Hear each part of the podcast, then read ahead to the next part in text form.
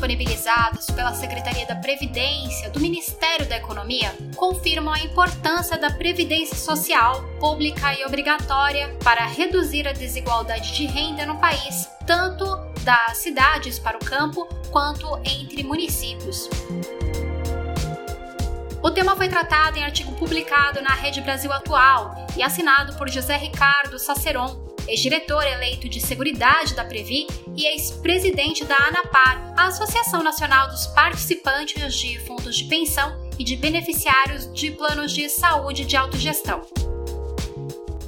Saceron selecionou aleatoriamente os dados de alguns municípios de população e PIB variados, em todas as regiões brasileiras. No artigo, ele destaca que o levantamento não é científico, mas permite ter uma ideia do impacto da previdência social na economia dos municípios e na vida das pessoas. Em 2019, a Previdência Social Brasileira pagou 626 bilhões de reais em benefícios, incluindo todas as modalidades: aposentadoria rural, aposentadoria urbana, auxílio doença, auxílio acidente, auxílio maternidade e benefícios de assistência social. Esses 626 bilhões de reais foram pagos a um total de 35,6 milhões de brasileiros, número que corresponde a 17% da população, destacando que 15% dos brasileiros têm mais de 60 anos. Além disso, o montante distribuído pela Previdência Social em 2019 corresponde a 8,6% do PIB, Produto Interno Bruto, ou a soma de todas as riquezas geradas pelo país no ano. Saceron destaca que esse número não inclui a aposentadoria dos servidores públicos, civis e militares. Em vários municípios pequenos no Brasil, o valor pago pela Previdência Social corresponde a cerca de 20% do PIB local, ou seja, quase um quarto da população vive diretamente dos recursos do INSS. No município de Ouro Fino, em Minas Gerais, por exemplo, 26,2% da população vive de aposentadoria ou benefício assistencial. Já em Ribeirão Preto, cidade rica do interior de São Paulo, com o 21º maior PIB entre os municípios brasileiros, 17,9% da população recebe do INSS. Na cidade de São Borja, no Rio Grande do Sul, 22,3% é aposentado ou recebe benefício assistencial. Em Maceió, capital de Alagoas, 15,7% da população é pensionista.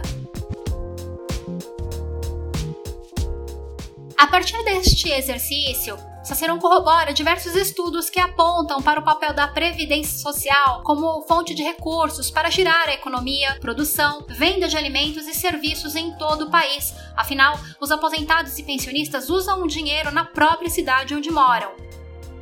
O ex-diretor de Seguridade da Previ pontua ainda que nas cidades menores e mais pobres, o impacto dos benefícios é significativamente maior do que nas cidades grandes e mais ricas. Abre aspas. Se não houvesse a Seguridade Social, muitos dos municípios brasileiros teriam grande dificuldade para se manter e para evitar o êxodo de parte da população para as cidades grandes, onde aumentariam o contingente de moradores da periferia com péssimas condições de vida. Fecha aspas. Ao longo dos anos, diversos estudos foram produzidos no Brasil para compreender o papel da previdência social pública e obrigatória, tanto para aquecer a atividade econômica quanto para a redistribuição de renda. Um desses trabalhos foi divulgado pela Previdência Social no início do século, mostrando que o aumento da quantidade de benefícios pagos, somado à melhoria do valor médio concedido pelo INSS e à estabilização econômica, foram os principais condicionantes da redução dos níveis de pobreza no Brasil, de 42% para 34% entre 1988 e 1999. O mesmo artigo aponta que em 1999, 34% dos brasileiros viviam abaixo da linha da pobreza, e se não fosse a Previdência, esse percentual seria de 45,3%. Ou seja, naquele momento, a Previdência era responsável por uma redução de 11,3 pontos percentuais no nível da pobreza, o que equivalia, na época, a 18,1 milhão de pessoas.